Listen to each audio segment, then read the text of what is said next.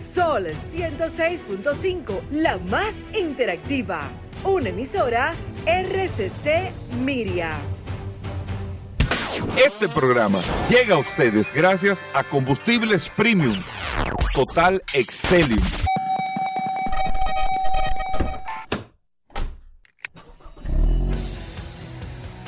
Bienvenidos al programa número uno de movilidad en la República Dominicana. Vehículos en la radio.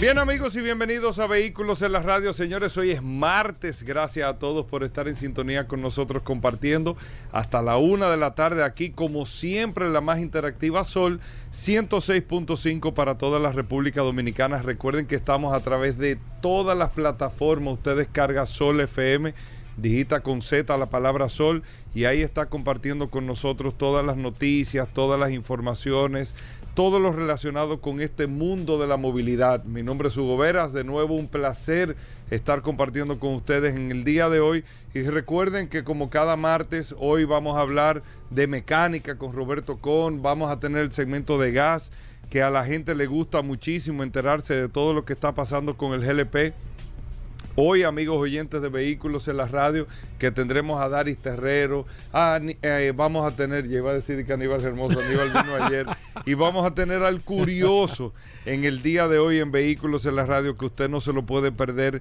ni un segundito. Gracias a todos por la sintonía y recordarle el WhatsApp, el 829-630-1990.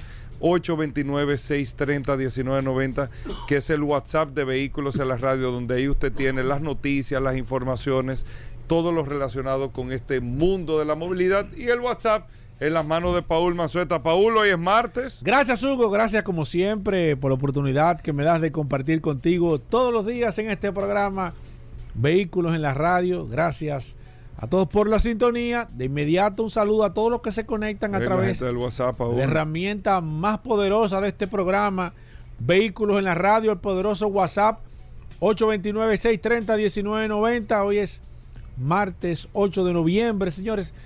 Como siempre le prometemos un programa cargado de informaciones, noticias, novedades. la gente del WhatsApp, la, gente, está Vera, La gente lo que está en doble sueldo, Yo no quiero decirte nada.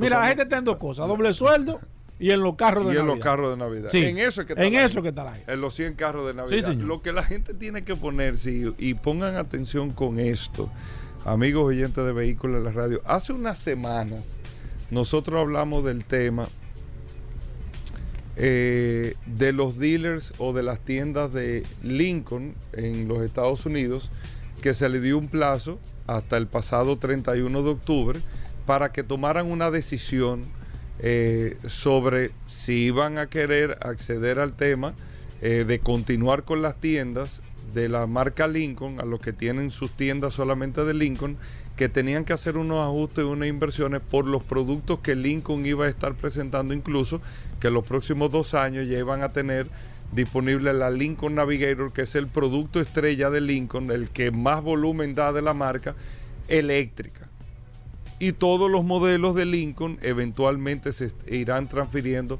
al tema de la movilidad eléctrica. Ford había hecho un anuncio similar con el tema de que los tiendas se tenían que preparar, pero yo no quiero ver esto como un tema de un recule, sino lo tenemos que ver en el contexto de que una cosa es la realidad, por ejemplo, el SEMA Show.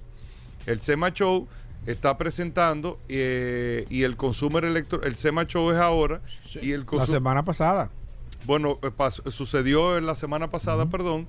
Muchos modelos modificados, muchos modelos eh, que, que, se estaban presentando. El SEMA Show es un show que se hace en Las Vegas del aftermarket, de la preparación, la customización de vehículos pero todo iba enfocado a la customización de vehículos eléctricos y, elementos aditamentos al tema de los vehículos eléctricos. La camioneta, la Lighting, la Silverado eléctrica, el modelo que se iba a presentar, todo eso en términos eléctricos. El Consumer Electronic Show, que es en enero, que es el, evento más importante de tecnología, yo creo que en el mundo, aunque uno, no, o por lo menos para la región, es el que más noticias. Por lo menos para Occidente. Para Occidente es el más importante. El Consumer Electronic Show que se hace en enero y enfocado precisamente Ahí se presentan celulares, televisiones, todo lo que tiene que ver con electrónica, pero las automotrices han tomado las riendas para presentar las novedades tecnológicas de sus vehículos que enfocan de una manera u otra el tema de la movilidad eléctrica. Eso es lo que está demandando el mercado. Nosotros lo decimos con el tema de las noticias, todas las noticias todos los días aquí. Eh, pasó el Expo Móvil Reserva, muchísimos vehículos eléctricos se financiaron. Estamos vistos y tú tuviste presente un regalamento de movilidad eléctrica aquí en República Dominicana. Las automotrices están poniéndole fecha eh, definitiva al tema de los vehículos de gasolina y los vehículos diésel en todos los mercados. Europa está diciendo como última fecha el 2035 para el tema de los vehículos de combustión y que todo será eléctrico. Y vemos un ambiente, está todo el mundo con el tema de la movilidad eléctrica así es que, y así es que vamos en términos de deseo. Pero las realidades que están enfrentando ahora, ahora mismo las empresas automotrices con sus distribuidor, distribuidores son totalmente diferentes. Este deadline que puso la Ford Motor Company para Lincoln es un tema. Pero para la Ford, ellos acaban de ampliar el plazo que se vencía ahora también y lo están extendiendo hasta el 15 de diciembre. Eso aquí en República Dominicana se le puede llamar como usted quiera, pero es una especie de recule. No en el mal sentido lo digo, sino en el sentido que una cosa es lo que demanda el mercado futuro y otra cosa es que le pidamos a los distribuidores, a los dealers, por ejemplo, en Estados Unidos, que tienen que, en el caso de Lincoln eran como 900 mil dólares la inversión máxima. Sí, De 500 a 900 mil dólares. En el caso de las tiendas de Ford, de los que venden Ford, la marca Ford, se está hablando de la adecuación de más de 1.3 millones de dólares solamente para poner la tienda enfocada en la movilidad eléctrica, que la tienda viene de una manera u otra con el centro de servicio, con las inversiones que hay que hacer, y todos estos distribuidores en los Estados Unidos están frenándose al tema porque yo quiero la movilidad eléctrica, me están demandando los vehículos eléctricos todos, pero cuando tú me dices que yo tengo que invertir, o sea, estamos hablando, señores, más de 60 millones de pesos solamente para adecuación. Para a partir de ahí empezar a proyectar en los próximos años y a sabiendas que eso, tú lo has mencionado aquí, Paul, también, a sabiendas de que la rentabilidad para la venta de vehículos eléctricos y el tema del retorno con los servicios y todo es muy mínimo, a diferencia de lo que me genera un vehículo de combustión. Pues yo, yo voy a comprar un elevador, voy a comprar dos escáneres, pero ese carro va a venir cada 5 mil kilómetros aquí. Claro. Y va a pagar la mano de obra, va a pagar la entrada, va a pagar el aceite. El vehículo eléctrico al año es que hay que revisarle la banda de freno y si tengo que hacer un mantenimiento, que en muchos casos es una actualización, yo lo hago hasta de manera inalámbrica y donde esté el vehículo parado de noche. Cuando estén todos los vehículos parados, ahí se le descarga la aplicación, el vehículo solo y se programa. Si hay que darle una extensión en la batería, todo es un sistema computacional. Es muy mínimo el contacto que tiene la tienda, el contacto que tiene el, el postventa, el taller con el tema de vehículos eléctricos para yo tener que invertir un millón trescientos mil dólares, un millón cuatrocientos mil dólares o un millón de dólares en la adecuación a una tienda para la movilidad eléctrica, que es lo que ha pasado en muchos casos aquí en República Dominicana. Y yo le pongo el caso del Nissan GTR con Santo Domingo Motor, que yo recuerdo muy bien ese testimonio de Santo Domingo Motor. Nosotros no traemos el GTR porque para traer ese carro a República Dominicana hay que tener un, espacio de taller, equipos que hay que traer, un personal solamente para el carro. ¿Cuántos carros voy a vender sobre la inversión que estoy haciendo? Es muy chulo, traigan el GTR, pero ¿cuánto voy a vender? Para la inversión y el personal dedicado Claro. que tengo que tener. No, No, no le hace sentido. hace sentido. Entonces ahí está ahora mismo el tranque. El impasse.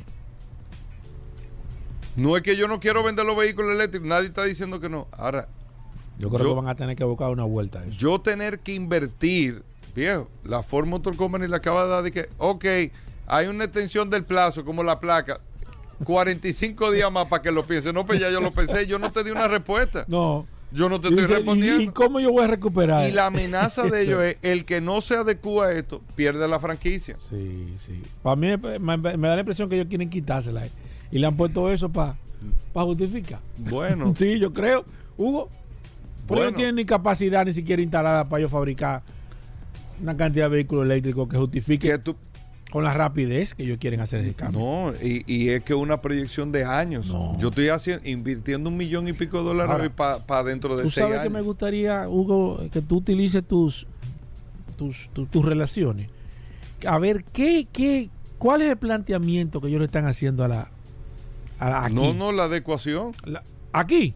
Ah, no, aquí no, porque que está aquí Sí, por eso sería interesante. O sea, ¿qué ellos han, eh, qué ellos han plane- qué planeado? ¿Qué oferta le han hecho? ¿Qué le han dicho? O sea, hay mercados donde ellos no lo van, no lo van a implementar, otros sí. ¿Qué, qué, qué? O sea, ¿cuál va a ser el futuro realmente de la República Dominicana en ese caso en los próximos años? No sé. No, no hay ninguna. Nuestros mercados son mercados emergentes que, o sea, eso llegará en su momento, pero eso llegará. Sí, eso no es una los- conversación los para- años. Eso, eso no es una conversación Claro. para nosotros todavía ahora. Claro. O sea, y tú te das cuenta con 1500 cosas que es una conversación sí, de ahora. entiendo. Pero es entender el tema de la inversión. Una cosa es lo que yo deseo, otra cosa es lo que estoy empujando. Y No, otra yo no cosa creo que sea tampoco una inversión así. Yo creo que no, no justifica para. No, no, para la tienda. O sea, hay para que ponerse no, claro, la para posición del que vende. Claro. O sea, No, tú estás estoy- fabricando Tú me estás haciendo un requerimiento altísimo y yo voy a tener un retorno muy bajo. en 15 años. No, un retorno muy bajo porque el retorno donde, donde No, yo no hay retorno. Entonces, ¿cómo, ¿Cómo que vamos a hacer negocio? ¿Dónde es que están los cuartos míos aquí que yo, que yo no lo veo? Esa es la gran pregunta. Hay un programa que se llama así La Gran Pregunta. Nosotros hacemos una breve pausa. Muchas cosas en el día de hoy no se nos muevan. Ya estamos de vuelta. Vehículos en la radio. Bueno, de vuelta en Vehículos en la Radio, señores. Aquí está Paul Manzueta. Recuerden, Paul, hoy todo el contenido que tenemos. Usted no se puede perder absolutamente nada, pero más que todo, No, a los amigos oyentes del WhatsApp. ¿Cuántos oyentes tenemos en el WhatsApp? Ay, no, viejo? Hugo, ay, no, ay, no. No, el WhatsApp, déjame decirte que después de 12.500 personas registradas, el PLA aparentemente borró. Ya no salen cuántas personas hay, pero me imagino que deben haber más, mucho más de 13.000 personas registradas, registradas al día de hoy. Yo le- me he cansado de preguntarle, buscar cuántas personas soporta. Bueno, por lo menos este soportó 12.500 registradas, por lo menos. Y ya. Bueno, la contabilidad, él sigue registrando, pero, pero no me dice la cantidad que lleva eh, registrada. Hay que cambiar ese Mickey Mouse ya. Hay que buscar un No, celular. no, no, no, no, no, no, ese celular salió No, a- a- a- a- a- Ha- ha dado a- la talla. Sí, sí, dado la la talla. talla. Pero ya, bueno, eh, Paul, un saludo a los amigos de WhatsApp que Claro. tenemos para hoy. Gracias, Hugo. Como siempre, recordar la herramienta más poderosa de este programa, Vehículos en la Radio, el 829-630-1990. 829-630-1990. Usted agarra, mire, mire lo que usted va a hacer con el WhatsApp. Usted va a buscar eh, Google. Usted va a poner ahí en el buscador Google. Y donde está ahí el, el- ahí el buscador, usted le va a escribir ahí. ¿Cuál es la herramienta más poderosa que hay? Usted le va a poner eso, le va a dar clic y automáticamente le va a decir que es el WhatsApp de este programa Vehículos en la Radio. Gracias a todos por la sintonía. Dos, eh, primero tengo una noticia y luego un comentario que te quiero hacer y le quiero hacer a todos los oyentes de este programa Vehículos en la Radio a nivel general. Primero, eh, las compañías eh, intermediarias en el tema de los vehículos eh, nuevos y usados, entiéndase Carvana, mm, reportó pérdidas eh, nunca antes vistas por una serie de condiciones con los vehículos usados, ya lo hemos hablado aquí, incremento de los precios, eh, negocios que ellos hicieron de manera anticipada, que se incrementaron con el tema de, de la subida de, los- de los precios de los vehículos usados, y esto ha puesto a, a Carvana en unas condiciones bastante difíciles y complicadas. Esta, esta, esta empresa tuvo un repunte bastante interesante con, con, con, el asunto de la pandemia a nivel general, porque como la gente estuvo eh, eh, resguardada en sus hogares y demás, y ellos lo que hacían o lo que hacen a nivel general es llevar y buscar vehículos, o sea, ellos te venden un vehículo o tú buscabas un vehículo en la página de ellos, de Carvana, y, y ellos te lo llevaban a tu propia casa, tú lo probabas, si no te gustaba tú llamabas y lo venían a buscar si tú querías que te recibiera tu vehículo, ellos venían en la grúa y se llevaban tu vehículo. O sea, que durante la pandemia este tipo de esquema de negocio funcionó interesante porque era una condición especial. Inmediatamente pasó la pandemia, así mismo comenzaron las acciones de Carvana a decaer y hoy están reportando pérdidas realmente cuantiosas y problemas legales que ya Hugo lo comentó en, en otro, en otro en otro, otro momento a nivel general. Hoy, Brum, que también es una empresa que se encarga de, vender o, de, promocionar vehículos, principalmente vehículos usados, también está reportando eh, pérdidas eh, cuantiosas a nivel general y todas estas empresas intermediarias están teniendo mucho problema con la alza de, la, de los vehículos usados.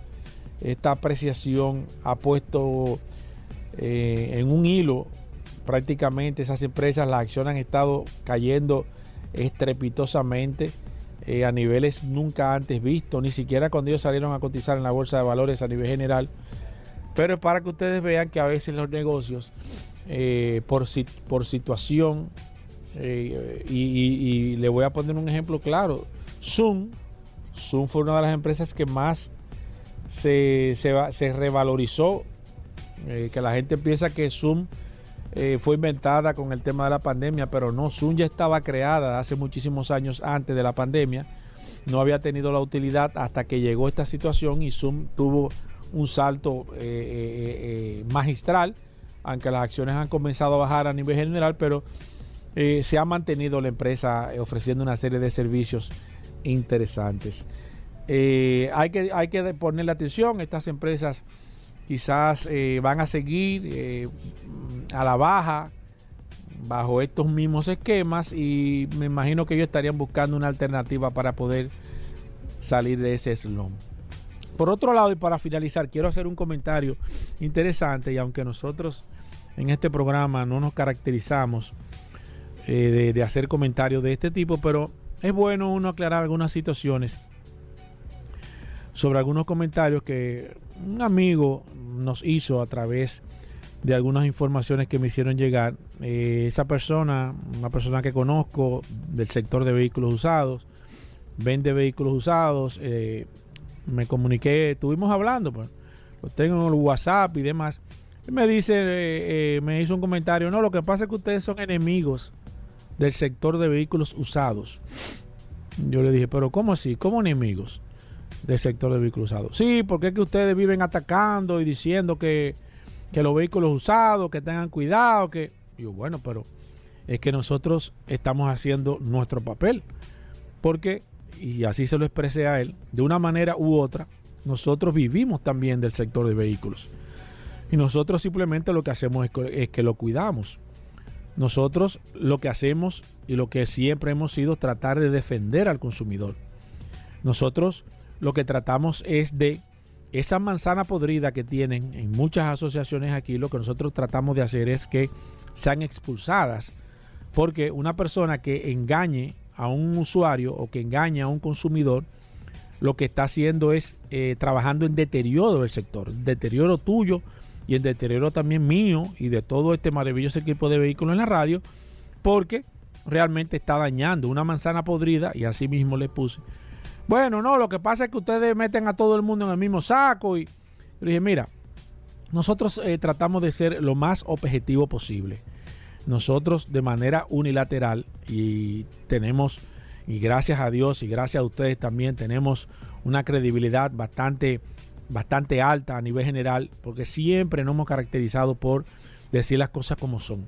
Ahora, ustedes saben, y tú sabes de manera particular, que todo lo que nosotros hemos dicho a nivel general es porque tenemos razón. Cuando hablamos de falsificaciones de Carfax, ustedes lo saben, que lo hacen y no lo, y, no lo denuncian. Ustedes eh, eh, apoyan que se le baje el kilometraje a muchísimos vehículos y a nivel general. Eh, y ustedes como quiera lo saben y no expulsan a esa persona. Entonces, mientras ustedes estén trabajando, los que venden vehículos usados a nivel general, de espalda y tratando de engañar y de estafar al consumidor, lamentablemente siempre se van a mantener en, ese, en esa situación, en, ese, en ese perfil bajo. Porque el que trabaja en base a mala fe y es deshonesto al momento de hacer un negocio, eso tarde o temprano se le revierte. Eh, pero me da pena de que tú estés hablando así porque tú eres una persona, y así se lo dije a la persona, y esto es un comentario que le estoy haciendo para que ustedes participen también en este esquema. Yo le dije, me da pena que tú, que tú pienses así, de que tú estés, porque entiendo que tú eres de, los dealers a nivel general que eh, trabaja con cierto nivel de honestidad y que tú estés abogando eh, porque no ataquen al sector de vehículos usados cuando hay una cantidad o algunos eh, inescrupulosos que lo que están es tratando de hacerle daño al sector y hacerle daño al mercado.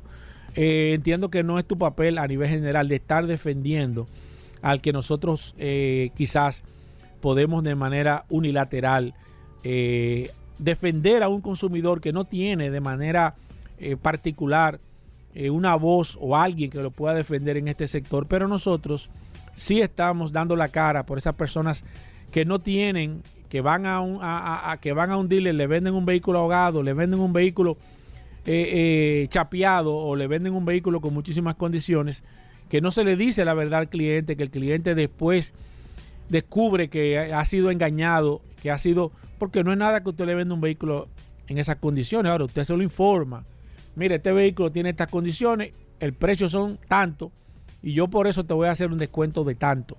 Entonces ya el cliente decide si lo compra o no bajo su responsabilidad, pero usted hizo un negocio en base a honestidad. Entonces, si, si yo vendo el vehículo, no le digo nada, se lo vendo más caro o carísimo, le saco la milla, me gano un paquete de cuarto, pero estoy engañando a ese cliente. Y nosotros, y lamentablemente, y esa persona, al final, eh, nosotros lo que estamos es defendiendo al consumidor. Al final, esa persona me dijo, no, ya yo lo dejé de escuchar a ustedes, porque ustedes lo que están. Y yo dije, bueno, gracias a Dios que tú no lo dejaste de escuchar, porque la verdad es que nosotros vamos a seguir defendiendo al usuario, al consumidor y vamos siempre a seguir atacando a todas las personas que estén en este sector, que estén trabajando en contra, porque, y se lo fui reiterativo en este caso, nosotros vivimos del sector, pero también vivimos de los consumidores. Así que, lamentablemente, hermano, que usted, que nosotros hayamos perdido un oyente como usted eh, en este programa Vehículos en la Radio, pero para nosotros, los oyentes y los consumidores, son mil veces más importantes que tú. Me excusas y gracias por todo. Bueno, ahí está. Recuerden, eh, Paul, viene Carlos Lara, nuestro amigo de Autotécnica, vamos a hablar de GLP. Recuerden, amigos oyentes del programa, que hoy estaremos hablando de mecánica con Roberto Con, el curioso en vehículos en la radio, Daris Terrero. Más noticias, muchas cosas interesantes, así que no se muevan. Bueno, a ver en el día de hoy, Carlos Lara Nuestros amigos de Gas están con nosotros aquí. Si usted quiere instalarle un sistema de GLP a su vehículo, si tiene un vehículo con gas, mantenimiento, tú necesitas que Carlos Lara te lo chequee, te oriente, que te dijeron esto o lo otro. Para eso este segmento, todos los martes nuestros amigos de Gas están con nosotros aquí en Vehículos en la Radio. Carlos Lara, bienvenido. Primero, lo importante es saber dónde están ustedes aquí en Santo Domingo, en Santiago y en Higüey y los teléfonos para hablar con nuestros amigos de Autotécnicas. Carlos, bienvenido. Y eh, perdón, Carlos, antes de que tú arranques, recordar que tenemos el teléfono de la cabina, el 809-540-165, 540-165 y tenemos el WhatsApp 829-630-1990. 829-630-1990 para que ustedes puedan tener esto bien presente. Para que nos escriban preguntas y todo. Adelante, Carlos Lara. Eh, adelante, adelante, Hugo. Muchas gracias por esa eh, introducción tan cálida. Carlos, vamos a hablar de, de Autotecnigas, vamos a hablar... Espérate, tengo que decir la Sí, dirección, pero- pero- pero- porque Hugo me dijo, Exacto, dame, verdad, dame las verdad, verdad. Vamos, Vamos a a la brincar el protocolo. Mira, la gente, la gente está siempre muy preguntándome a través del WhatsApp, Carlos, Sí. con mucha insistencia. Claro, Y yo sé que tú recibes muchas, muchas, también muchas, eh, muchas preguntas. así es. ¿Dónde que está en Santiago Autotecnigas y en Higüey? Que la gente dice que no lo ve. ¿Cómo ¿Dónde que que, no está? lo ve? Que no lo ven. Dime, Santiago, para Eh, yo llegar fácil a Santiago Autotecnigas. Estrella Sadala. Ajá. Tú Estrella Sadala. Dame como que tú referencia, Como, que tú, como que tú vas a coger la línea noreste. Como que voy para allá, para, para pa- Navarrete. Para Navarrete. Ok. Entonces tú vas a ver frente a Radio Centro. Ahí está. Al, al lado de la onda, tú vas a ver el taller de nosotros. O sea, yo estoy eh, frente a Radio Centro y al lado de la onda. Ajá, en los Miraflores. Ese es el sector de Miraflores. Miraflores. Hay. Eso en Santiago. Hay un letrero grandísimo, dice Tartarini. No hay forma de uno perderse ahí. que no hay forma, hermano. y en Higüey, hermano. Nosotros estamos justo al lado de Enrique Motor, que eso es. Enrique Motor Enrique Motor es el centro de distribución de Toyota. Eso está en la calle principal. En la calle principal. Ahí justo al lado, justo al lado. La marginal. Y aquí en Santo Domingo, Estamos en la de Filló, esquina de la Javilla. Eso está detrás de Leche Rica. De Leche Rica. Mira, y que- el horario, Carlos, que la gente me está preguntando el tema del horario. Eh, sí. eh, eh, De- de- ¿Cuál es el horario? De 8 de la mañana a 5 de la tarde. Claro, eventualmente a las 5 de la tarde podemos recibir algún Claro. vehículo, pero para trabajarle el próximo día. ¿Y los sábados? Estamos de 8 a 12 del mediodía. De 8 a 12. Correcto. Eh, vamos con llamadas a través del 809-540-165. Preguntas de GLP, de gas natural. Aquí está Carlos Lara. Y a través del WhatsApp 829-630-1990. Aquí está nuestro amigo el gaseoso. Carlos, pregunta para ti de manera inmediata. Déjame ver qué dice el WhatsApp del programa Vehículos en la Radio. Estamos Alexander Pérez. Estamos flojos. Flo, mira la línea, mira. Mira la línea como está. Es más, Dale, dale la línea, dale la Dame línea. ahí, Joel. Buenas. Aló, hermano. Sí, adelante. Saludos, saludos. Mira, yo tengo un tanque de gas de gas natural de 120 y yo quiero cambiarlo por uno de fibra porque el que tengo es mixto. Ellos hacen eso. Mira. eh, Eh, eh, eh, quedó un poquito inconcluso. Asumo que es un. Él dice que tiene un tanque mixto, me imagino que un. de 120. tipo- ¿Qué un es, ¿qué es dos. 120? ¿Qué es eso? 120 litros. 120 litros. Ok. Eh, si él quiere uno de fibra, recuerda que tiene- hay un tipo 3 que es fibra de carbono, con una aleación eventualmente de acero, y tenemos entonces el tipo 4, que es fibra de vidrio con fibra de carbono, que es el más costoso. Ok. Eh, normalmente ese tipo de tanque solamente lo, lo adquirimos por pedido, dado su precio. Ok. O sea, es un, tanque que está sobre los 2 mil dólares. El más caro. Y el otro, el otro, Que- el- y viene de 100 litros. el otro que tú dijiste, el. Digo, va a El mixto no, él tiene un mixto. O sea, acuérdate que lo que hace. Sí, pero el de fibra que tú dijiste, había fibra con. Ah, bueno, fibra con. No, no lo estamos comercializando porque la, la- la diferencia de precio no es tanta. Ah, ok, ok. Y el otro es el doblemente aligerado. ¿tú? Ok, y el tema de la ventaja de eso es el tema del peso. El peso es la ventaja. La capacidad no, no es un problema. Voy con esta. Buenas. Aló, Paul. Sí, adelante, maestro. Eze- Ezequiel. Hola, Ezequiel. Hola, Ezequiel. bien. Eh, los muchachos de autotécnica siempre activos ahí. Fuerte. Eh, gracias, gracias, gracias. Eh, oye, yo, yo fui que instalé todos los acondicionadores de aire de ya con Purcell. qué bueno, Ok. qué bueno. Sí. Gracias. Oye, gracias. yo, yo tengo una Ranger, una Ranger no, una Silverado, que todavía tengo la Ranger en la cabeza. Ajá. Una Silverado de 8, 2014, y le quisiera poner gas. Eh, ¿Tú me puedes dar una idea del margen de rendimiento del por galón? Sí. Eh, eh, ¿Alguna muy pregunta? importante. No, no, tranquilo. ya- Perfecto, gracias, Ezequiel. Eh, Normalmente tú tienes que hacer la ecuación entre un 10 a un 15% mayor consumo a nivel de galón. Ahora, el ahorro tú lo percibes por el, la- el margen diferencial de precio. Ok. O sea que si tú, por ejemplo, vas a consumir eh, 20 galones de gasolina, en GLP tú lo harías un- alrededor con unos 22 23 galones. Exacto. El mismo recorrido. Perfecto. Voy aquí con el WhatsApp. Alexander Pérez dice: Hola, pregúntame al maestro si se puede poner gas natural a una camioneta diésel. Óyeme, qué pregunta, hermano. Bueno, mira, nosotros, nosotros realmente no realizamos conversión a motores diésel. Eh, he visto, he escuchado de otras marcas eh, no locales que hacen ese tipo de conversión, pero son para modelos muy específicos. Y normalmente donde es más rentable cuando tú conviertes el motor dedicado, o sea, no B-Fuel, que normalmente usan set- 70% gas y 30% diésel. Eh, hablaste, y mira, y casualmente ahora que nos están haciendo, nos están haciendo un comentario, hablaste hace tiempo sobre algunas envasadoras con el tema de la, prese- la, la presión óptima que debe de tener en el caso del GLP. Claro. Sucede igual en el caso de gas natural, que también pues se puede dar el caso de que, de que el tanque sea de X de, de 120 litros y nada más coja 80 y sea de eficiencia o no. En el tema de gas natural por la alta natural- presión. su- En el gas natural, más que la presión, es un problema de temperatura. Me explico brevemente. O sea, tú, tú echar a una temperatura de 60 grados Celsius, por ejemplo, en el compresor, no es lo mismo que tú echar a 30 grados Celsius. O sea, tú puedes echar más combustible a menor temperatura, porque se comprime.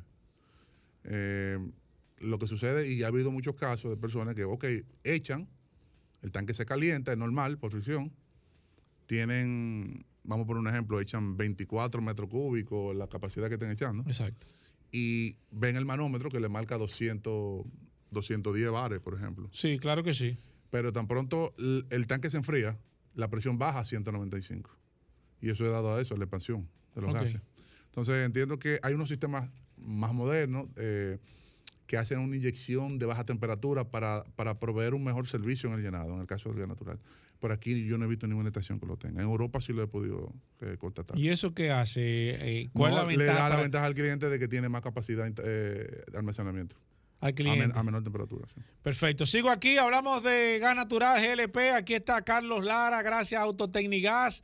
Aquí está Alberto Mejía que nos escribe. Dice, pregúntamele a Carlos, por favor, en qué consiste el chequeo del año y cuánto cuesta. Lo del precio es muy subjetivo porque muchas veces nosotros tenemos un promediado de que puede ser que simplemente sea un cambio de manguera básico, ¿no? O un cambio de filtro, pero puede ser que hayan otros componentes que dado el- las altas temperaturas, la exposición, el exceso de trabajo del motor, de la instalación, puede ser que haya otros componentes que sí hayan que cambiarla. Entonces, normalmente por eso nos- siempre nos gusta evaluar el vehículo antes de dar un presupuesto. Antes de, y también depende mucho, imagino, que el tipo de la marca de vehículo. ¿no? correcto, Sí. correcto. También tiene que ver. Correcto. Sigo aquí. eh, mira, alguien que se está agregando aquí al WhatsApp al 829-630-1990. Bienvenido. eh, en breve te. Déjame ver el nombre de la persona que se acaba de. Ah, ok. Ramón Ureña. Se acaba de agregar aquí al WhatsApp. Bienvenido, Ramón. Ah, un placer para nosotros tenerte aquí. Dice: Buenos días. Tengo una pregunta para el maestro. ¿Por qué te dicen el maestro, Yo no Carlos, sé, primero? yo no sé. ¿Tú estás dando clase aquí por, por casualidad? Dice, yo te... Dice, yo tengo una Ford Explorer 2010 Un papá. con un sistema de gas de la competencia, tú sabes cuál Sí. es, Mm. Y me está dando el problema de que no me está cambiando de gas a gasolina cuando se termine el gas. Que si ellos me pueden resolver ese, ese- esa situación, evidentemente él dice que está en Santiago. El, vehículo se apaga. Porque Eh, puede ser que el conmutador no le esté dando la información de que tenga gasolina, pero si el motor sigue prendido y el gas se acaba, eventualmente cambió de combustible. Bueno, pero dice que no le cambia, dice él. Dice Bueno, no, eh, por eso te digo que está, está incompleta la, Exacto. la- la información, pre- pero asumiendo que, Que se le apague. que se le apague, porque Exacto. ya sabemos que no está pasando gasolina, Exacto. les recomendaría que deben de chequear lo- los cortes de inyección. ¿Ustedes resuelven eso allá en, Podríamos en evaluarlo. Santiago? Sí, ¿Se pueden hacer una evaluación? Claro, podemos hacer una evaluación tomando en cuenta de que si hay alguno de los componentes que nosotros no lo tenemos, pues tenemos que eventualmente... ¿Dónde que están ustedes en. Santiago para que Ramón vaya ahora mismo, que arranque para allá? Estrella número 60. Que diga que nos escuchó. Arranca para allá, Ramón, y di que tú eres familia de Carlos. Sí, Sigo Carlos, aquí. Carlos Yunen allá le va a atender.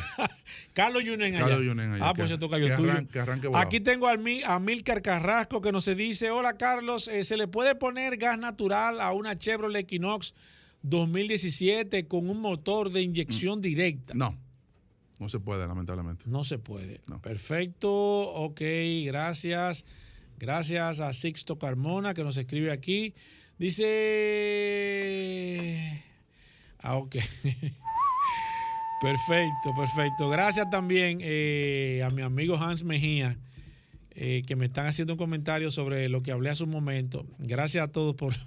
Ese por soporte, por lo que- ese, ese sí, cálido porque, soporte. sí, porque la gente se identifica mucho y mereces. sabe. No, la- lo que pasa es que nosotros, mira, una de las cosas que nosotros hemos aprendido es que uno tiene que tra- tratar de ser lo más honesto posible. Entonces, en este sector, la gente sufre mucho de tachar y de, y de poner mucha... Pero ya, eso fue No, simplemente un con comentario. Sí, eso, es- eso fue un comentario de, de línea abierta. Ahora, sí de- nosotros... definitivamente tú eres muy querido. Sí, nosotros tenemos algo claro que nosotros siempre estamos de eh, a favor del consumidor. Ahora, cuando el consumidor no tiene razón, se lo decimos. Claro. Pero siempre de defendemos al consumidor. Vamos a seguir hablando de gas natural y GLP. Dice Daniel eh, Beato, dice, tengo un Silverado 2014 de 6 cilindros. Pregúntamele a Carlos si le puedo poner gas. Eh, tenemos que chequear porque normalmente ya es el motor de 6 cilindros en ese año, entiendo que sí, pero me gustaría que para con- confirmar 100% que pase por nuestras instalaciones, si es posible. Que vaya ya, eh, eh, una gente que quiera a- Que procu- hacer un no chequeo que allá, procure- ¿qué- qué- ¿cuál es el procedimiento, Carlos? Normalmente nosotros tenemos en el área de servicio, eh, donde se reciben los vehículos, tenemos un personal que es el que está apto ¿no? eventualmente para hacer la primera eh, acercamiento con el cliente, evaluar el vehículo físicamente, conectar los escáneres, verificar que, cuáles son los posibles códigos que tenga o el posible fallo, y ahí se le da curso y se le da entrada a taller. Y Perf- se le asigna un técnico de taller. Perfecto. Fregnelli Solís nos dice, hola, tengo una Ford, una Ford Explorer 2003. Le cambié de gas natural a GLP y quiero vender el equipo de gas natural. Tú sabes que muchas personas nos escriben eso, Carlos, que tienen un equipo, que le quitaron el equipo. ¿Hay alguna forma primero de determinar las condiciones del equipo, Claro. precio o, o ponerlo en algún sitio donde la gente, aunque no es el principal negocio de ustedes, evidentemente, pero la gente siempre está preguntando No- eso. Nosotros, usualmente, cuando eso sucede, nosotros le damos de la mano, porque muchas veces hay personas que se acercan que no tienen el presupuesto para comprar algo nuevo, ¿no? Uno le pide su contacto y lo pone en comunicación para que hagan la negociación.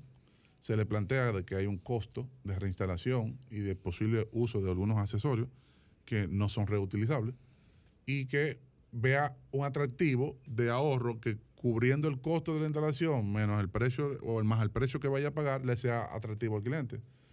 Bueno, que tenga un que perciba por lo menos un ahorro de un 40% del costo real de un equipo para que le haga sentido. Perfecto, déjame registrar a esta persona que nos está escribiendo ahora mismo a través del 829-630-1990. Usted también se puede registrar. Ney Sanz. Ney Sanz nos dice, hola Carlos, eh, ¿cada qué tiempo se le debe de cambiar los filtros a un Kia Loxe? Ese es tu amigo Ney Sanz. Un placer, Eh, Ney. Un placer por aquí. Eh, normalmente no hay un número exacto redondo, pero eh, como sugerencia, se, se debe de inspeccionar por lo menos cada 20 mil kilómetros. Eso es lo... lo, lo, lo- O, o lo que ocurra primero, seis meses. Para poner un ejemplo, en el caso de esos vehículos. Perfecto, seguimos aquí, estamos hablando de gas natural GLP, aquí está Carlos Lagra, gracias a nuestro amigo de Autotecnigas, usted nos puede llamar a través del 809-540-165 si tiene alguna pregunta o inquietud sobre su equipo de, de GLP o gas natural o a través de el WhatsApp 829-630-1990, Andrés Ruiz nos escribe por aquí, dice, tengo una Toyota Siena 2017, Carlos, ¿en cuánto más o menos me sale un equipo de gas natural y cuál tú me recomiendas? ¿GLP o gas natural? Bueno, él está... Bueno, eso lo hemos, lo hemos comentado en múltiples ocasiones. Si usted es una persona que está buscando el máximo ahorro por kilómetro, indudablemente gas natural.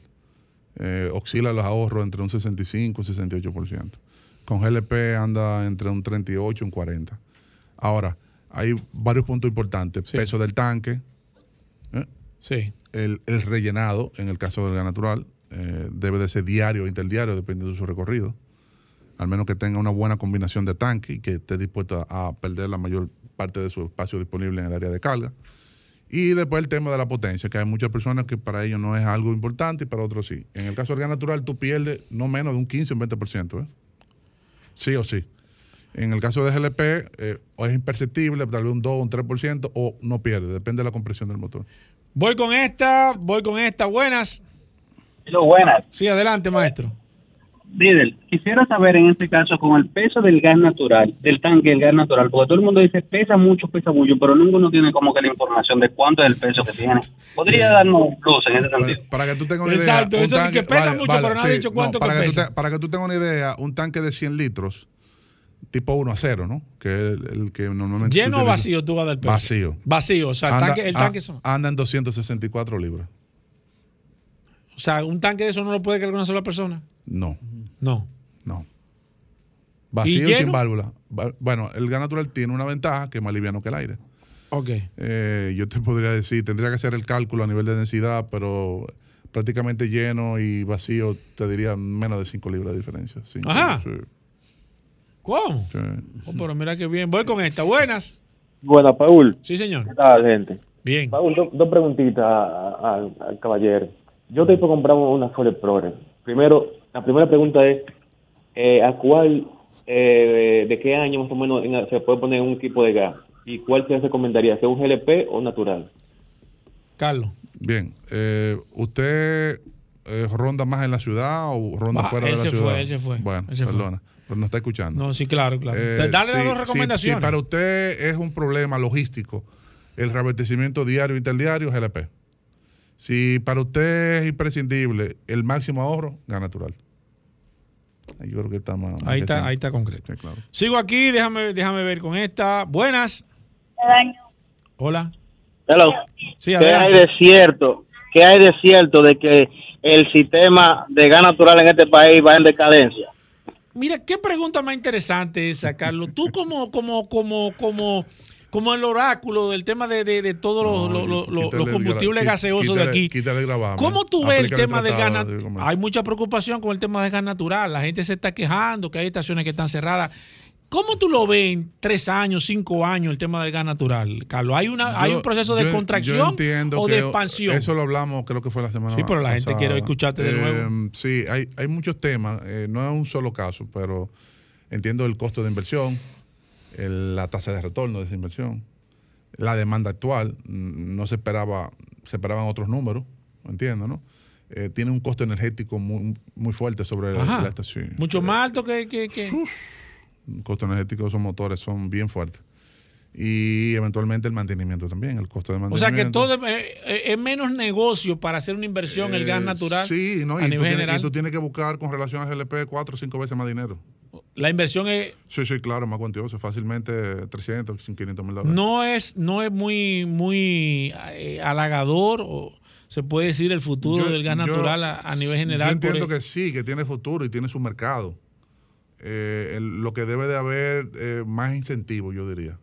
De Eso parte del ser- Estado. Claro, porque también, aparte de la, in- de la- del costo de, de- de adquisición y puesta en marcha de los equipos, eh, también tú tienes un tema de riesgo cuando tú almacenas, eso lo hablamos, Sí. en un tanque termosifón de gas natural vertical, por ejemplo, que a los 15, 20 días, si tú no has consumido el producto, se Él- ventea. Él mismo, él mismo se Lo comienza a escapar. y eso es, es- es un problema. Voy con esta. Buenas. Paul, otra vez soy yo, favor, pero no escuché de qué año en adelante se le puede poner... Ah, ¿De qué año tú le recomiendas al Explorer? tuvo Que no lo de dijiste. entra- de. Sí, sí, sí, bien, bien hecho. ¿De qué año tú recomiendas? Válido, que, que es la perdona. más. Lo que pasa es que Paul Sí, me, no, no, no, me que- es que hay sobrecarga. muchos temas. Me sobrecarga. Oye, que te, te sobrecargo el sistema. Se me prendió el chequeño, como dice el maestro. Está buena esa. Eh, Mira, ¿de qué año tú recomiendas, Carlos? Bueno, el- es un tema también de presupuesto. Ok, no, pero más o menos. Tú dices, mira, del año Yo- tal, año yo- tal funcionan sí, bien. no, no, no. El, la Ford Explorer por Funciona excelencia bien funciona muy año. bien, especialmente en GLP. funciona muy Cualquier bien. año tú le recomiendas. Cualquier año, siempre y cuando el motor no sea EcoBoost. Que no se acopla. Voy con esta. Buenas. Buena. Sí. Me encanta mucho su programa Ok. y realmente ustedes orientan bastante a nosotros los que somos de término medio para poder tener un vehículo andando en LP o, o en gas natural. Claro, esa es la idea. Gracias. Y usted, Déjame pegarme ahí también.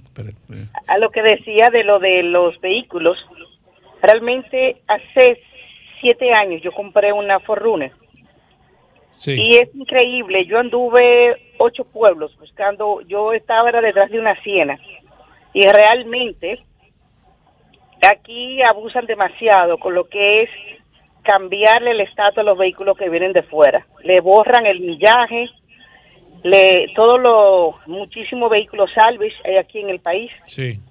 y es increíble ver cómo ellos te piden dinero y el que no sabe de eso termina engañado comprando un vehículo que fue salvage por el seguro allá afuera Sí. y aquí lo venden como que está que como que está nítido. Sí, eso es cierto. Sí, o eso es sea que cierto. lo que usted estaba diciendo ahorita eso es eso es real, eso es así. Se Claro, lo puedo muchas- decir yo legalmente. Gracias, gracias, gracias por el testimonio y gracias también por, por la información. Y así es, lamentablemente es así. Mira, Francisco Marte nos escribe aquí, dice, pregúntamele al maestro, maestro Carlos, ¿y qué pasando ahí? No, el que maestro- si al sonata aquí es- es coreano de GLP se le puede instalar gas natural. Oye, ¿qué es lo que está pasando con eso? Ahora yo veo que todo el mundo que tiene, nuevo. Que, que tiene que si al sonata de GLP que viene de GLP se le puede instalar sin problema gas natural. Mucha gente a través de eso. Es posible. ¿Qué- ¿Cuál es la ventaja de hacer esa inversión, Carlos? No, posiblemente él se dedique al transporte y eso todo se deduce en ahorro. Indudablemente que por el precio de paridad, con todo lo que pueda rendir menos el gas natural, el ahorro es mayor. Voy con esta, digo, dice Tony Méndez, eh, si uno le va a poner GLP al vehículo presente un fallo eléctrico o mecánico, ustedes se le corrigen ese fallo. Oye, sí, podríamos, podríamos asistirle. Ustedes, ustedes le tratan Sí, de, sí, resolver eso. Déjame ver, déjame ver qué dice. Eh, perfecto, gracias a Todo Brian. depende de la envergadura, si tiene Claro, que dejar el vehículo, hay que hacer un análisis, hay que hacer una, una evaluación, pero claro. Eh, José Guridi nos dice aquí, eh, última para Carlos, dice, saludos para Carlos, nunca he cambiado el filtro de gas. Wow. Pudiera estar gastando más de lo normal. Tengo nueve años con el equipo y uso mi vehículo todos los días. Me rinde 16 kilómetros por galón. Es una Ford Explorer 2004. Oye, pero Sí, ese equipo se fir- salió bueno. Firme, firme, firme. Oye. Sí, los otros días, eh, un, un cliente que estuvo por allá, que tiene una Tundra 2001, y a la fecha, tiene que tener más de 200 mil kilómetros. Mucho más de 200 mil kilómetros. El señor sigue con su sistema, sigue yendo dando su mantenimiento y está feliz de la y vida. le está funcionando perfecto. Perfecto. Ahora bien, eh, respondiendo al- a la parte de- del vehículo, ¿no? Ajá. Sí, funciona bien. ¿Qué, cuál, qué- cuál es el tema del mantenimiento? ¿Consume más combustible? Sí, claro. Claro. Pasa Veo- igual veo- que un veo vehículo de él, eh, combustión. digo que funciona bien por los 16 kilómetros que le está Mucho- dando. mucho. Yo estoy sorprendido. Pero claro, eso es como que tú trates de caminar con la nariz tapada. El filtro es lo que mantiene el flujo. Si, el Ya, flu- si el- no hay aire, si, si no hay flujo o no hay aire, pues eventualmente el rendimiento debe de bajar.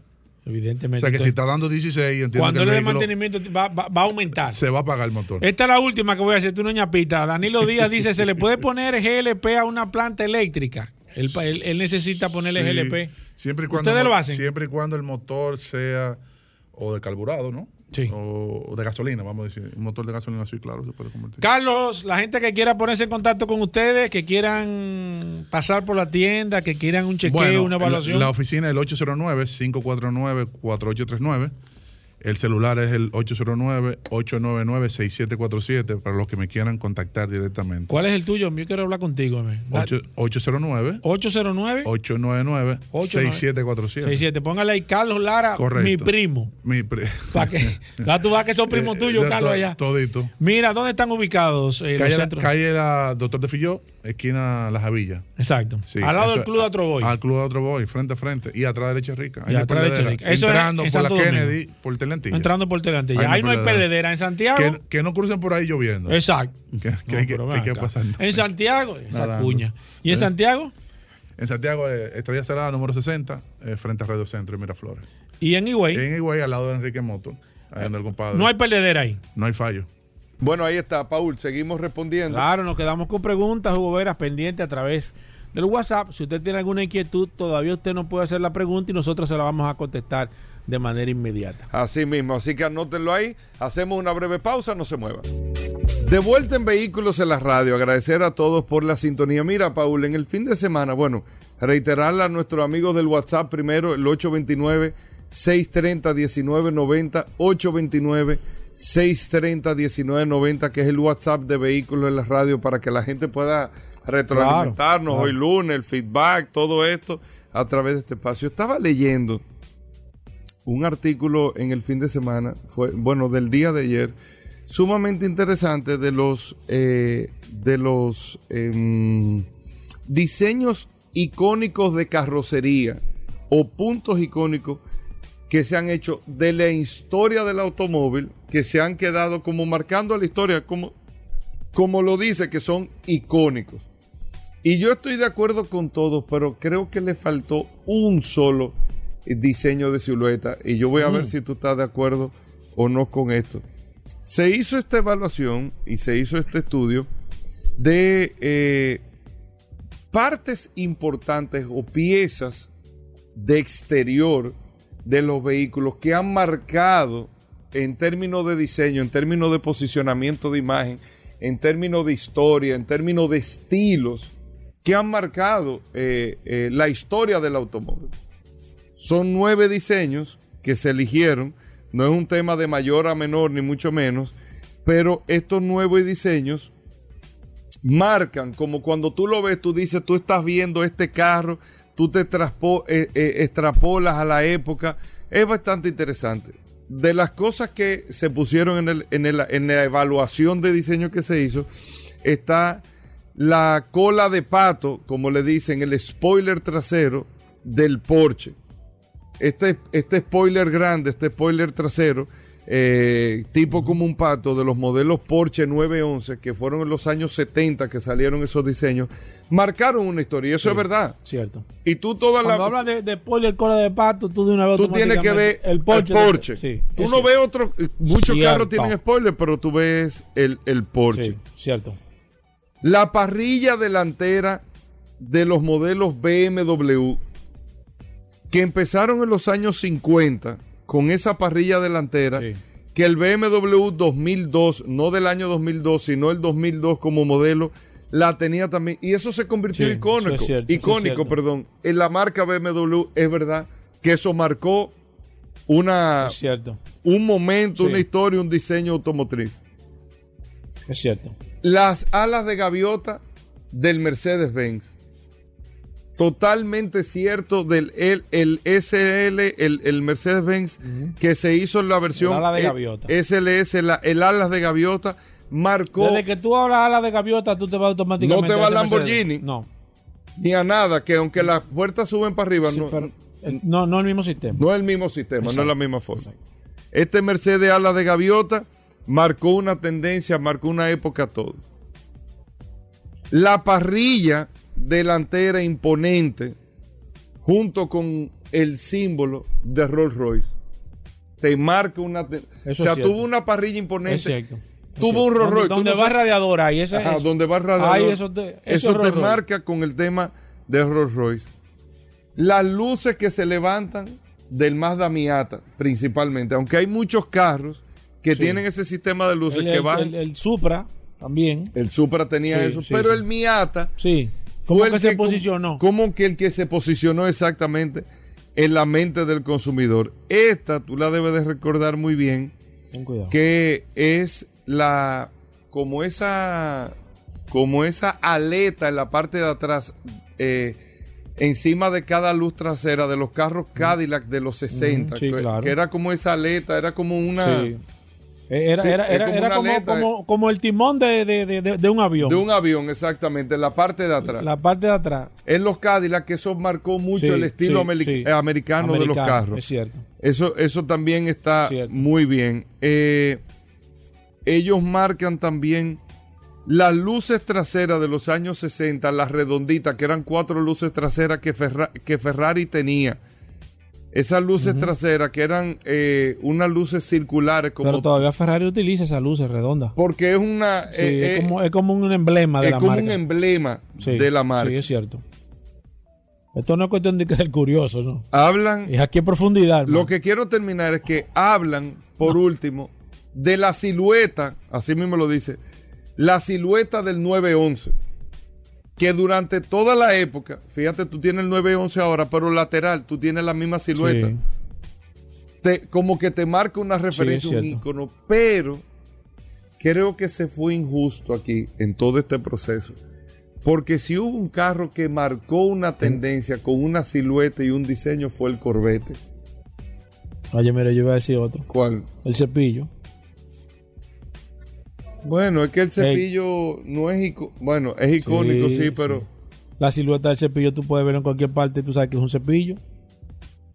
Porque es que el único carro que tiene esa silueta es el cepillo, bueno, no hay forma. re- re- re- re- qué- realmente y qué es también, realmente también. Es ¿Y el curioso que llegó aquí. Bueno, realmente también, pero yo te digo del Corvette porque el cepillo ya es un carro así único. Ahora también faltaron ahí las puertas del, del Lamborghini. Que también Pero son, la son- puerta del Lamborghini no es una silueta icónica. Bueno, pero, pero, pero Icónica, es un objeto. icónica. Es como la cola, la cola de pato de Porsche. Cuando tuvo una, Pero una- que sea icónico. se llama Lambo Door, imagínate. Pero es icónico, es que sea icónico, que te marque una tendencia. Ese es el tema, que te marque una tendencia. Y no, bueno, no son, no son, que no son como objetos característicos que te puedan identificar un vehículo o, o- no. No, no, no, que, No te, que te marque. Bueno, lo quería decir porque yo entiendo Sí. lo que tú dices del cepillo, es verdad, puede ser, Sí. pero yo creo que con el Corvette se fue injusto ahí. Bueno, ¿qué otra información, Paul? Gracias, Hugo. Mira, tengo una noticia interesantísima que quiero darte. Y es esto es para que ustedes vean la situación que se está creando. Y es una situación no de manera particular, que mucha gente cree que nosotros tenemos una situación de estacionamiento, de parqueo, aquí un problema. Ahora mismo, y esta noticia acaba de salir en un diario en los Estados Unidos, dice que el problema de los estacionamientos en la ciudad de Nueva York se ha convertido en un verdadero caos. Y ustedes saben por qué. Básicamente el tema de la pandemia hizo que aumentara de manera vertiginosa la cantidad y la compra de automóviles, principalmente en la ciudad de Nueva York. Ya nosotros habíamos dicho los motivos. La gente estaba comprando vehículos porque no tenía, no quería transportarse con más personas, evitando el tema del contagio. Pero en la ciudad de Nueva York, señores, ustedes saben cuánto ha crecido el parque vehicular solamente en la ciudad de Nueva York. Desde años 2020 a 2022, 224% se ha incrementado y ahora mismo la ciudad y el estado de Nueva York está en, en emergencia con los parqueos de los vehículos. Dice que, y, eso y esto lo voy a leer, en el año 2022 se han vendido solamente en el estado de Nueva York 470, no, 421.758 vehículos en lo que va del año 2022. Esto ha hecho y ha también ha aumentado progresivamente las multas porque la gente se, hay, hay, hay zonas, el Bronx, Queen, donde la gente dura hasta una hora y más dando vueltas a ver dónde puede parquear, principalmente donde viven las personas en los edificios, porque parquean en las calles. No hay parqueo suficiente para parquear tantos vehículos y esto se ha convertido en unos problemas muy graves que tiene ahora mismo la ciudad de Nueva York porque la gente ha comprado tantos vehículos que ahora no hay forma de parquearlo. Usted que había pensado que aquí, ah, no, pero que aquí no hay, que aquí hay muchos carros, que no hay donde parquearlo. Imagínese usted, eh, y el que ha ido a Nueva York y se ha dado cuenta, señores, principalmente en, la- en la- en esa zona, zona, la zona más poblada, Brooklyn, Bronx, Queen, eh, son zonas donde hay miles de vehículos estacionados en las calles y ahora mismo, como dice la canción, no hay espacio para tanta gente. Problemas serios en la ciudad de Nueva York con el estacionamiento. Si usted estaba pensando aquí, ah, que aquí, olvídese que usted, eso es un cachú. Si hacemos una comparativa, todas las ciudades ahora mismo tienen problemas de estacionamiento, todos los lugares, y esto es una pandemia a nivel mundial. Bueno, ahí está. Vamos a hacer una pausa. Venimos con más noticias e informaciones. Roberto Con en un momento. No se muevan. Sol 106.5, la más interactiva. Una emisora RCC Miria. Bien, y de vuelta en Vehículos en la Radio. Gracias a todos por la sintonía. Daris Terrero con nosotros. La ley 6317. Daris Terrero siempre nos trae un artículo, una información sobre la ley y es un servicio que se hace para que todos podamos conocer este nuevo marco legal para el tránsito y la movilidad, la, seis- la ley 6317 de tránsito, transporte y movilidad. Daris Terrero está aquí con nosotros. Vamos a ver qué tenemos en el día de hoy. Gracias Hugo, gracias Paul, agradecer siempre la oportunidad que nos brindan de llegar a toda la audiencia de vehículos en la radio, por acá por la más interactiva Sol 106.5 y este segmento que hemos denominado Dar y Terrero hablando sobre la ley 6317, esta norma que rige la movilidad, el tránsito y la seguridad vial en República Dominicana. Miren, eh, ustedes saben que una de las mayores exigencias que hace la población es la regulación del tema del uso de la motocicleta. No solo porque la motocicleta representa más de un 70% de los muertes por accidentes de tránsito, sino cómo impacta la motocicleta en lo que tiene que ver con la seguridad ciudadana. La seguridad ciudadana que se ha visto afectada en los últimos meses y que cada vez que vemos un video relacionado a un asalto, a un atraco, está presente el tema de la motocicleta. Y eso llevó a las autoridades a generar un, un plan vinculado a la seguridad ciudadana de registro nacional de conductores de motocicleta. De tratar de tener datos de toda la persona que conduce una motocicleta en República Dominicana. Y ese plan ha estado dirigido por el Ministerio de Interior y Policía, coordinado eh, en conjunto con el Intran, que es el, el, Instituto Nacional del Tránsito y Transporte Terrestre, que ha tenido que ver con toda esta regulación. Y esto ha ido avanzando en todo el país. Obviamente que en algunos casos ha tenido una, los ciudadanos han, han, acudido y luego como que se pierde un poquito un poquito el interés y, y los conductores dejan de asistir. Pues resulta, el Ministerio de, Educa de, de Interior y Policía, conjuntamente con el Intran, la DGCET, la Policía Nacional, lanzaron una iniciativa en procura de ya ir como cerrando esta parte del plan de registro nacional de, de motociclistas en el Distrito Nacional y el Gran Santo Domingo. Y a partir de esa fecha anuncian que se estarán fiscalizando los motociclistas del Gran Santo Domingo y del Distrito Nacional que no, han, no, no se han acogido al registro. Pero esto es una, una fiscalización que estaría de manera conjunta. Primero, verificando el tema del registro para establecer todo lo que es las condiciones eh, de que quien conduce esa motocicleta es una persona que ya aportó sus datos y está sobre la base de una base de datos, valga redundar, que establece el Ministerio de Interior y Policía conjuntamente con la DGCET. Pero también estará compuesto por una patrulla policial que estará también depurando a las personas. Y hay que pedirle a la población dominicana que tenga paciencia. Que tenga paciencia y que el que no la debe, no la teme, no debe temerla y que nosotros como ciudadanos no debemos resistirnos a este tipo de dinámicas porque es la única que nos va a permitir tener tranquilidad a la hora de circular por cualquier vía de República Dominicana. Si tenemos una problemática con el tema de la seguridad y que esa problemática pudiera estar vinculada al uso de algún tipo de vehículo, ya sea eh, vehículos de cuatro ruedas o vehículos de ruedas o el vehículo que fuera, nosotros tenemos que ir sobre la base de actuar delante de ese esquema. Hay una problemática con el tema de la motocicleta, el tema de las muertes por accidente, pero también hay una problemática con el uso de la motocicleta como instrumento para delinquir. Como también como, como como elemento de interés para el robo. Es decir, uno de los de los de las víctimas de robo son los, los propietarios de motocicletas, las mayores víctimas. Entonces, en torno a ese tema, se va a generar toda una, una iniciativa, reitero, encabezada por el Ministerio de Interior y Policía, el Intran, la Policía Nacional y DGC, en el orden de fiscalizar, pero que sería bueno hacerle un llamado a la población dominicana a que apoye este tipo de iniciativas. Que apoye este tipo de iniciativas. ¿Por qué?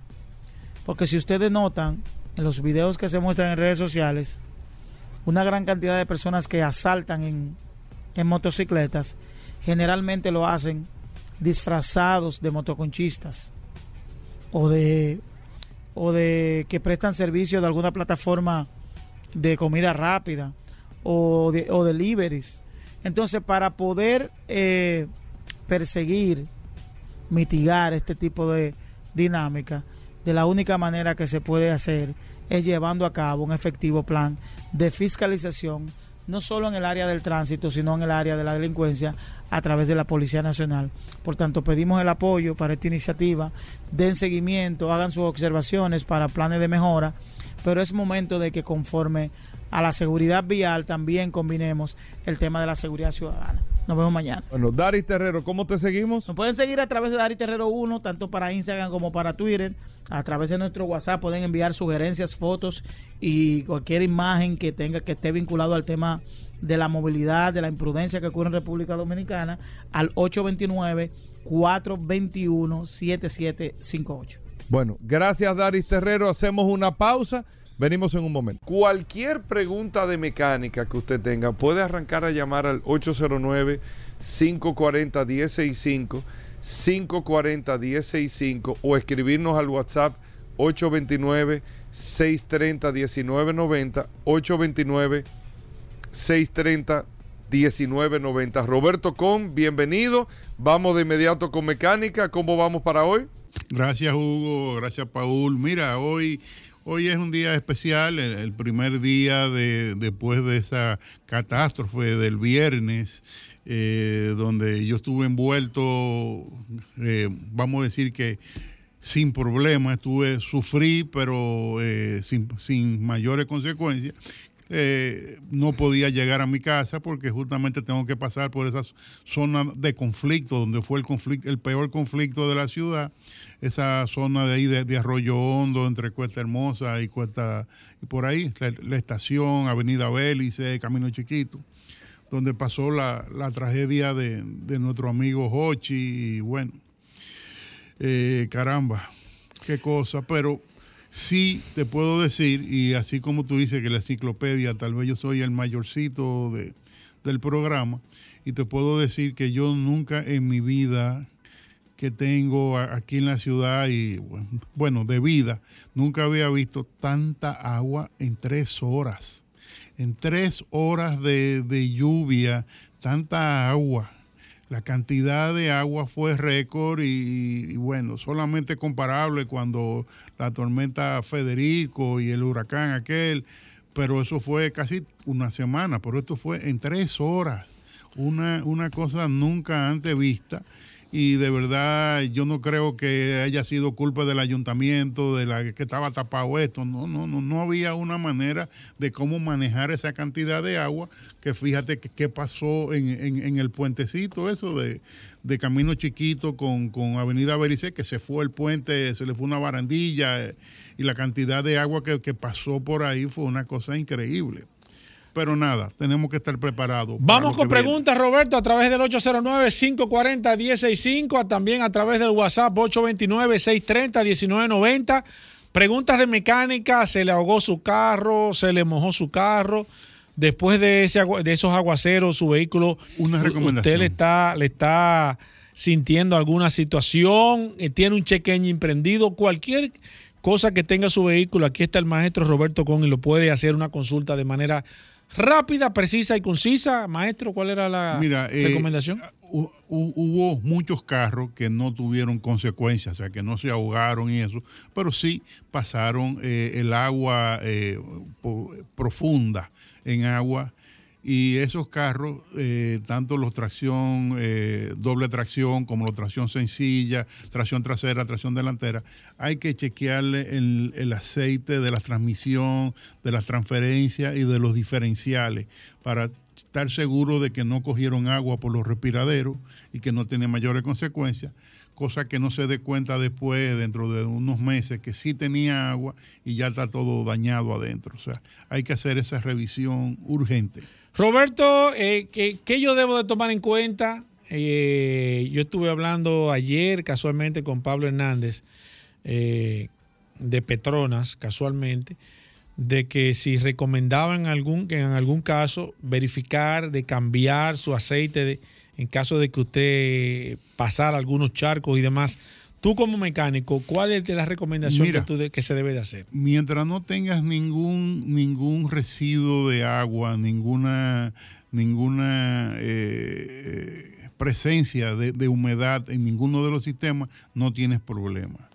Eh, si tienes, eh, si hay un poco de agua, va a haber una emulsión donde quiera que haya aceite. Ahí sí hay que sacarlo inmediatamente, eh, limpiarlo y poner eh, el lubricante nuevo, dependiendo de, de, lo que sea. Te estoy hablando desde guía hidráulico hasta transmisiones, diferenciales, eh, transferencias.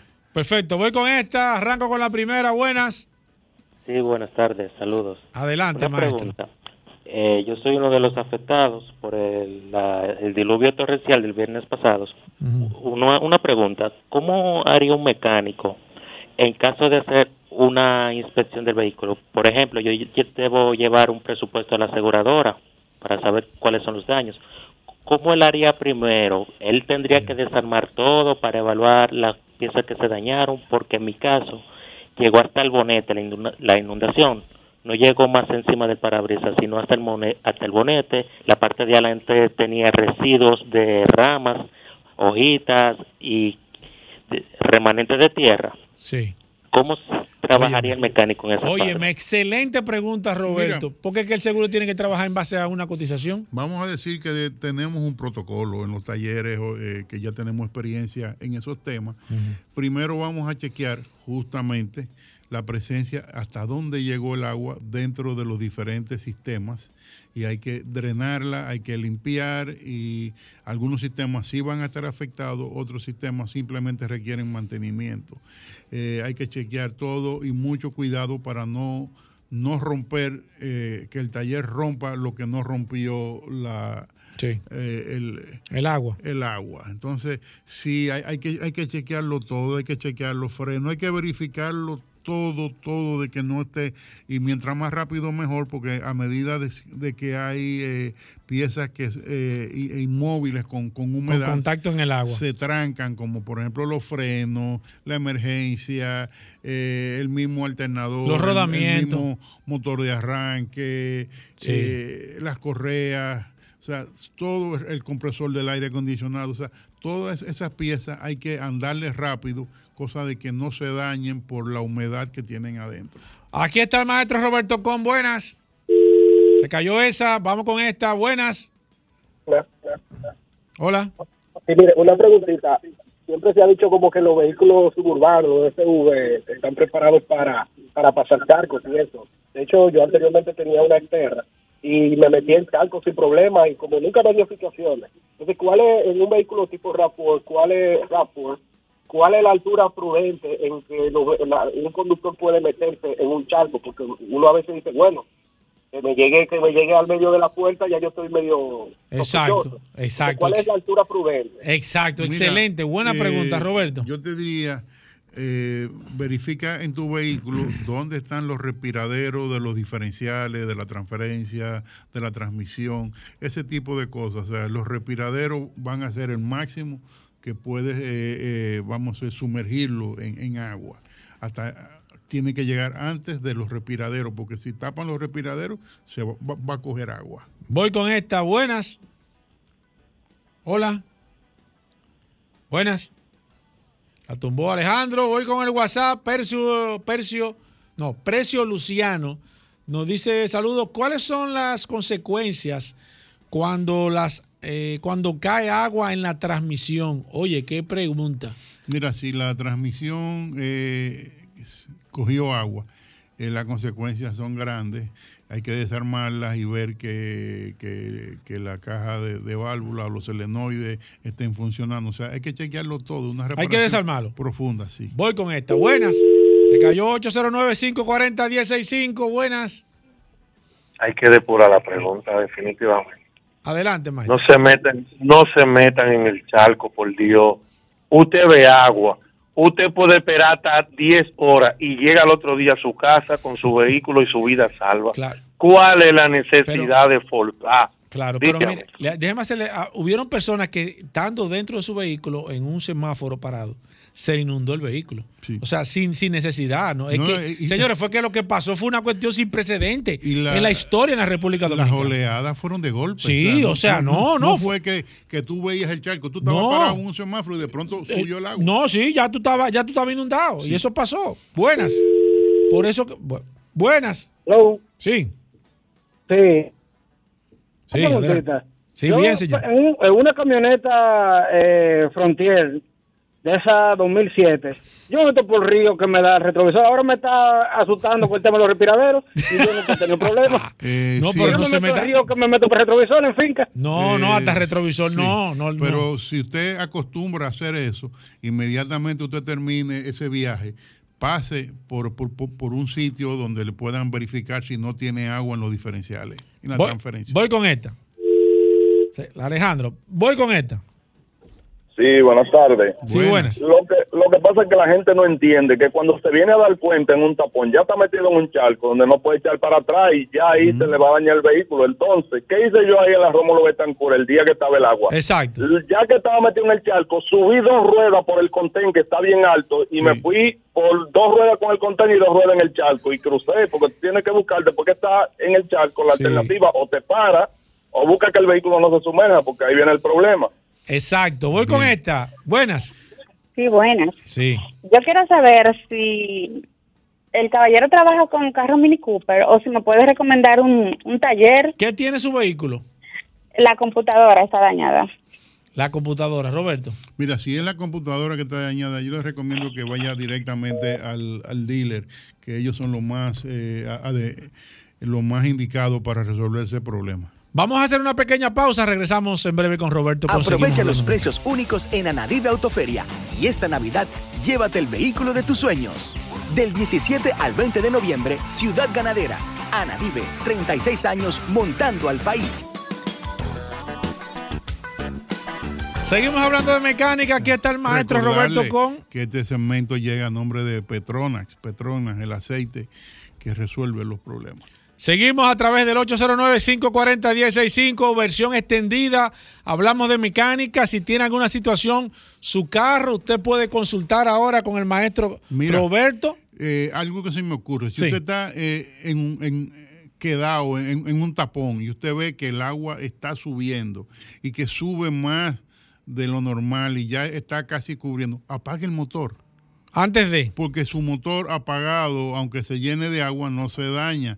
Si está prendido y cogió agua, ahí sí se doblan bieles, rompe bloques. Exacto. Voy con esta. Buenas. Sí, buenas. Sí, adelante. Eh, ¿Qué es lo que pasa con el motor GDI? ¿Me pueden explicar sobre eso? Roberto, el motor GDI de nuevo, como toda la El semana. GDI de- eh, hubo una, una generación de GDI que la fábrica lo, lo reconoció y hizo un, un recall que trajo un defecto interno eh, en un ducto de lubricación en el cilindro número 3, yo creo. Y ese es el problema de, de ese motor. Voy con esta. Buenas. Sí, gracias, buenas. Sí. Mi pregunta es la siguiente, ya que se inundaron tantos carros, tantos vehículos, y muchas personas tal vez lo van a arreglar y lo van a vender, ¿cómo se da cuenta que un carro se inundó a la hora de comprarlo? Bueno, tiene que llevarlo a donde un experto que se lo chequee para que pueda verificar ese, ese tema. No Voy es tan con esta. fácil. Buenas. Se cayó. Buenas. Saludos. Hablamos de mecánica con Roberto Khan. Eh, el código de baja eficiencia en el catalizador. Exacto. Roberto, ¿qué significa Mira, código de baja eficiencia en el catalizador? del catalizador puede ser varias cosas. Puede ser el catalizador empezando a, a- a taparse, puede ser eh, temas de los sensores que están gastados. O sea, hay, hay, hay varias cosas. Hay que leerlo completo. Es un código muy genérico. Voy con esta. Mecánica, buenas. Sí, se cayó la llamada. Adelante. Los motores GDI, que la gente habla mucho de eso. ¿Qué es lo que pasa? ¿Usted no puede escuchar por la radio o no puede o no escucha por el teléfono? acabo de- de Es que, contestarle. espérate, que, espérate, que quizás no. ¿Usted, usted no, No. está escuchando por el teléfono? Sí, lo que pasa es que tengo el radio, ya lo bajé. Ah, ok. Bajé. eh, yo voy a cerrar la llamada. Escúchalo por la radio. Ok. Ok. Roberto, explica de nuevo. fue que una yo- generación de esos motores que eh, salieron con un problema de fábrica en un ducto de lubricación en el bloque. No quiere decir que todos los GDI eh, tienen ese problema. Si su, ca- si su carro y, el motor fueron producidos luego de ese recall, ya no tienen ese problema. Solamente tienen problemas esos que tuvieron envueltos en la fabricación que abarca el recall. Voy con el WhatsApp. Dice aquí Edwin. eh, dice: Hola, buenas tardes. Tengo una Jeep Patrio 2010. Cuando ando con eh, sin el aire acondicionado, le sube la temperatura al vehículo. Desde que lo prendo, comienza a, norma- a normalizarse. ¿Qué está pasando, Bueno, maestro? eh, hay que ver cómo es el enfriamiento de ese carro. Lo que está pasando cuando él pone el aire acondicionado, eh, posiblemente tenga lo- los abanicos directos y ahí baja la temperatura. Tiene que chequear, hay un problema de temperatura, a ver cómo lo, lo- lo resuelve. Sigo aquí, mi amigo Alberto Reyes dice, cuando yo compré mi carro, eh, trajo unos aros y tuve un accidente con un hoyo de los de aquí. Y Mm. ahora me dicen que los aros no lo cubre, al igual. Ah, bueno. Eh, mire, esa pregunta se lo vamos A- a Félix. eh, sí, eh, perfecto. Se la vamos a hacer, se la vamos a hacer a Félix Correa, pero eh, Tiene que leer las cláusulas de su Sí, contrato de seguro. yo, eso, eso se puede discutir, Alberto Reyes. Eso se puede discutir porque eh, si tu vehículo tiene, tiene cero deducible, es posible. Lo importante es que te comunique con Félix Correa. Como quiera, yo ahorita te contesto. Mira, Euris, no, Eris eh, Raúl Ovalles dice: ¿Podría darme, darme cuenta si mi transmisión cogió agua o cómo me doy cuenta? Es un N20 2012. Roberto. Muy fácil, chequeando el, aceite. Si el aceite está emulsionado, cogió agua. Perfecto, voy con esta. Buenas. 809-540-165. Dice aquí, perfe- ok, copiado Joel. Hablamos de mecánica, aquí está el maestro Roberto Con, déjame ver, dice, tengo, este es Fernando Santana, dice, tengo un Kia Río 2015 y el carro no está cambiando, se queda en tercera. ¿Qué puede estar pasando, maestro? Hay que leerla, a ver de dónde viene la falla, si viene de los selenoides o, o algo ya más, más profundo. Perfecto. Abraham nos escribe a través del WhatsApp. Dice, para ayudar a Roberto, el que llamó con el problema del calentamiento del carro, el abanico del motor no funciona, por eso se calienta. Perfecto. Eso es cierto. Eh, Roberto, no tenemos más tiempo. Eh, la gente Nada, que se recor- quiera poner en contacto recordarle contigo. que estamos en Injector Clinic, Avenida San Martín 300, y nuestro teléfono es el 829-342-5821, donde tenemos WhatsApp. Ahí nos pueden consultar y preguntar cualquier cosa que en su momento le contestaremos. Gracias, Roberto. Señores, se acaba este programa Vehículos en la Radio. Gracias a Carlos Lara, gracias a Dari Terrero, pero más que todo, gracias a todos ustedes por la sintonía. Mañana, cuando el reloj marque las 11 de la mañana, después del sol de la mañana, comienza este de nuevo su programa Vehículos en la Radio. Lo dejamos con solo para mujeres. Aprovecha los precios únicos en Anadive Autoferia y esta Navidad llévate el vehículo de tus sueños. Del 17 al 20 de noviembre, Ciudad Ganadera. Anadive, 36 años montando al país. Sol 106.5, la más interactiva. Una emisora RCC Miria. Combustibles Premium Total Excelium. Presentó.